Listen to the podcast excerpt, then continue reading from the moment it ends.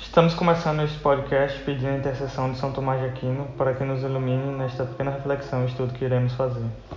Em nome de Patris et Filho et Spiritus Sancti. Pater noster qui es in celi, sanctificetur nomen tuum. Adveniat regnum tuum, fiat voluntas tua sicut in cielo et in terra. Pane nostrum quotidianum da nobis hodie, et dimitte nobis debita nostra, sicut et nos dimittimus debitoribus nostris, et ne nos inducas in tentationem, sed libera nos a malo. Em nome, nome de Patris et Filho et Espírito Santo. Amém. Hoje estamos aqui em Lisboa gravando um podcast. Nesse podcast iremos tratar da segunda questão da Suma Teológica, Outrum Sit Deus. Só que antes de tratar da questão em si, vamos dar uma olhada na estrutura da Suma Teológica, que é um pré-requisito para a gente conseguir desfrutar a Suma de uma maneira mais eficaz. A estrutura da Suma Teológica é um pouco diferenciada dos demais livros, porque a Suma é dividida em livros e cada livro é subdividido em partes, e em cada parte existem questões, e em cada questão existem artigos. Em cada artigo existem subdivisões. A Suma usa um sistema de questio disputata, que é um esquema dos escolásticos para estudo. Então, dentro de cada questão, nós temos artigos e os artigos são estruturados sempre da mesma forma, começando pelas objeções do adversário. Então ele vai colocar pontos e argumentos dos adversários com uma opinião diferente da dele. Ele vai virar o jogo com um argumento de autoridade, que é a parte do sed contra. Depois ele vai discorrer com a sua própria resposta, ou seja, São Tomás vai responder a questão. Segue-se então a resposta para cada objeção. Então vai ser sempre o mesmo esquema,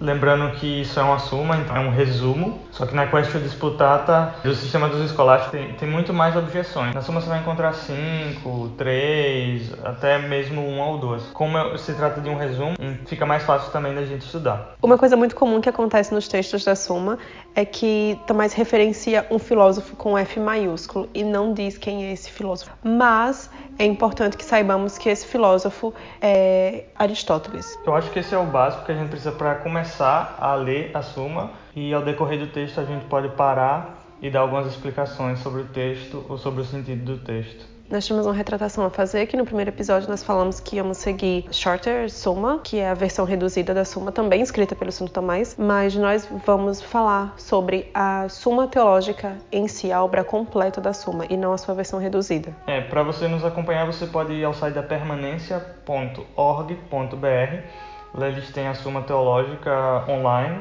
e a gente vai tentar seguir esse texto aí.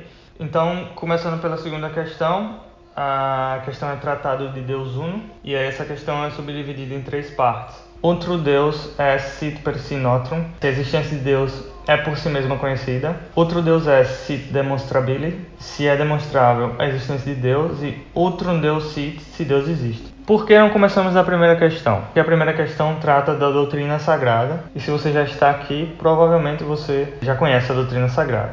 Também a primeira questão da Suma é muito fácil de ler, então você pode simplesmente lê-la que você vai compreender.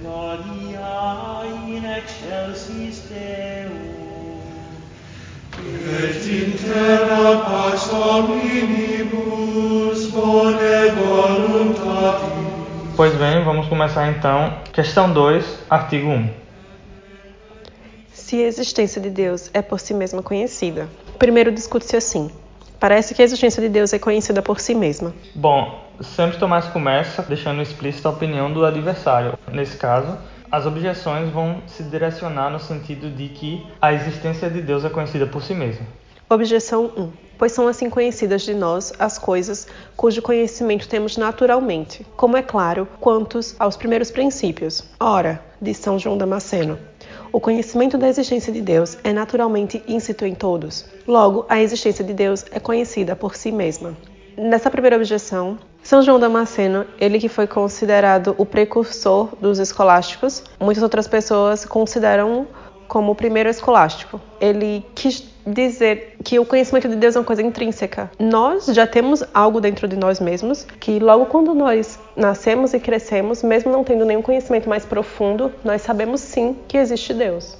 Objeção 2. Demais, dizem-se por si mesmas conhecidas as proposições que, Conhecidos os termos, imediatamente se conhece o que o filósofo atribuiu aos primeiros princípios da demonstração. De novo, quando ele fala filósofo, ele está falando de Aristóteles. E nesse caso, o trabalho que ele está citando aqui aos últimos analíticos. Continuando, pois sabido que são o todo e a parte, imediatamente se sabe ser qualquer todo maior que a parte. Ora, inteligida a significação do nome Deus, imediatamente se intelige o que é Deus, pois tal nome significa aquilo do que se não pode exprimir nada maior.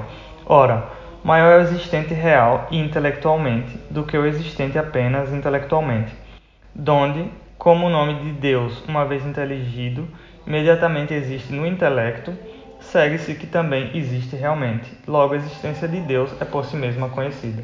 Bom, São Tomás não fala explicitamente, mas aqui ele está apresentando um argumento ontológico da existência de Deus, desenvolvido por Santo Anselmo e que Descartes também usou depois é, para alguns de seus trabalhos. Na realidade, ele está falando que basta compreender o que significa o nome Deus para sabermos imediatamente que ele existe, porque a palavra Deus significa um ser acima do qual não se pode conhecer outro maior. E aquilo que existe ao mesmo tempo na realidade no espírito é maior do que aquilo que existe só no espírito. Então, ao compreender a palavra Deus, Deus está no nosso espírito. Assim sendo, ao mesmo tempo está na realidade e a existência de Deus seria então evidente.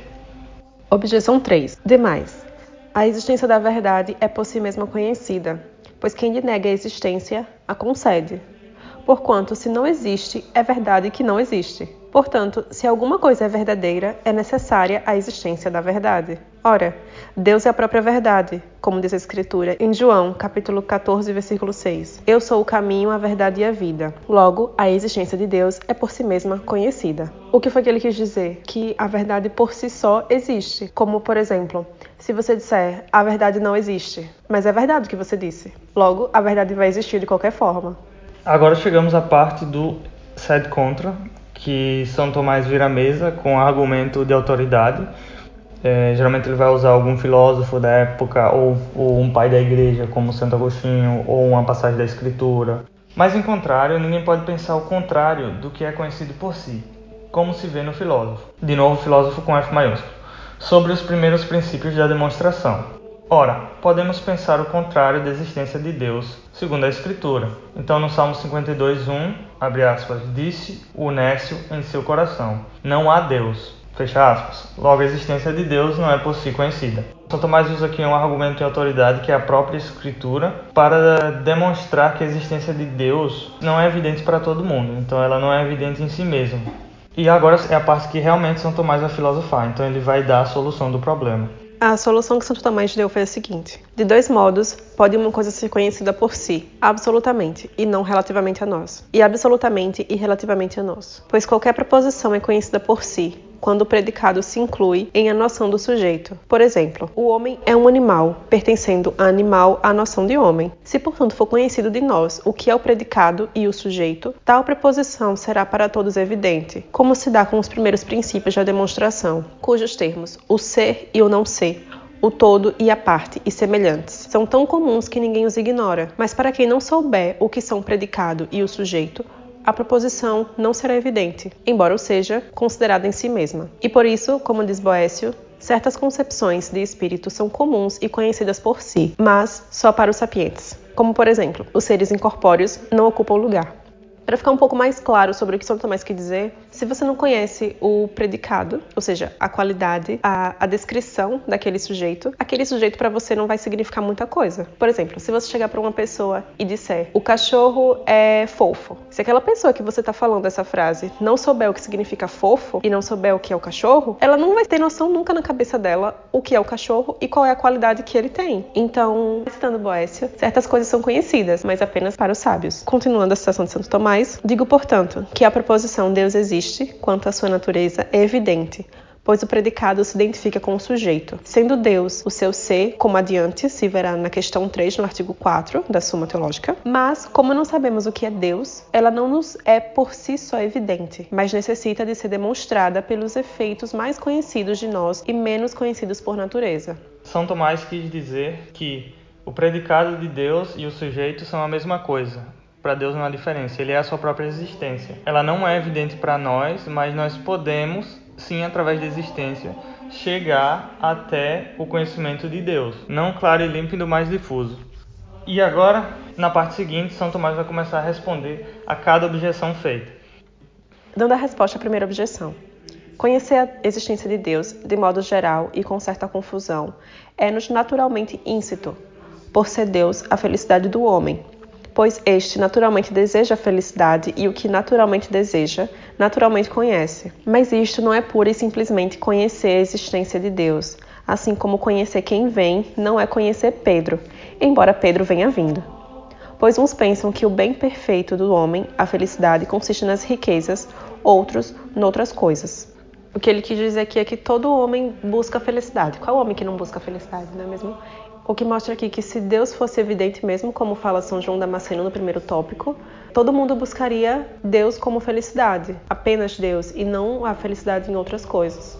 De onde é a resposta à segunda objeção? Talvez quem ouve o nome de Deus não intelige como significando ser maior que o qual nada possa ser pensado, pois alguns acreditam ser Deus corpo. Porém, mesmo concedido que alguém intelija o nome Deus com tal significação, a saber, maior do que o qual nada pode ser pensado, nem por isso daí se conclui que intelige a existência real do que significa tal nome, senão só na apreensão do intelecto. Nem se poderia afirmar que existe realmente, a menos que, se não concedesse existir realmente algum ser, tal que não se possa conceber outro maior, o que não é concedido pelos que negam a existência de Deus. Em outras palavras, você pode pensar em coisas que necessariamente não existem, e o seu intelecto é muito limitado para pensar coisas que realmente existem na realidade. Por exemplo, você pode pensar mil vacas? Talvez você não possa. Você vai pensar em muitas vacas, mas você não consegue pensar na quantidade de mil exata na sua cabeça. Quase impossível. E você pode pensar em coisas que não existem também. Por exemplo, você pode pensar numa vaca vermelha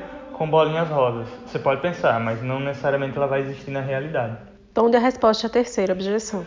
A existência da verdade em geral é conhecida por si, mas a da primeira verdade não o é, relativamente a nós. Então é acessível a nós algumas verdades, verdades pequenas, mas as verdades supremas e últimas, as verdades mais altas, não são acessíveis a nós. Essas verdades que nós conhecemos, também o filósofo Aristóteles chama de primeiros princípios na sua obra metafísica. Lembrando que a filosofia de São Tomás é aristotélica, então por isso que a gente fala que é aristotélico-tomista. Então, o tomista é o sistema de São Tomás, na verdade não é um sistema, mas é um grupo de filosofia, baseada toda na, na, na sistema de Aristóteles. Uma verdade que a gente pode citar é: o todo é sempre maior que a parte. Ou, quando é retirada uma de duas quantias iguais, sobra uma quantia igual à que foi retirada. Bom, pessoal, esse foi o segundo episódio do nosso podcast, O Boi Mudo. Nós estaremos disponibilizando um e-mail para vocês enviarem dúvidas, sugestões, críticas construtivas. O e-mail é podcastoboimudo.gmail.com. Espero que vocês tenham gostado desse, desse episódio e nos veremos na segunda questão do segundo artigo da Suma Teológica de Santo Tomás de Aquino.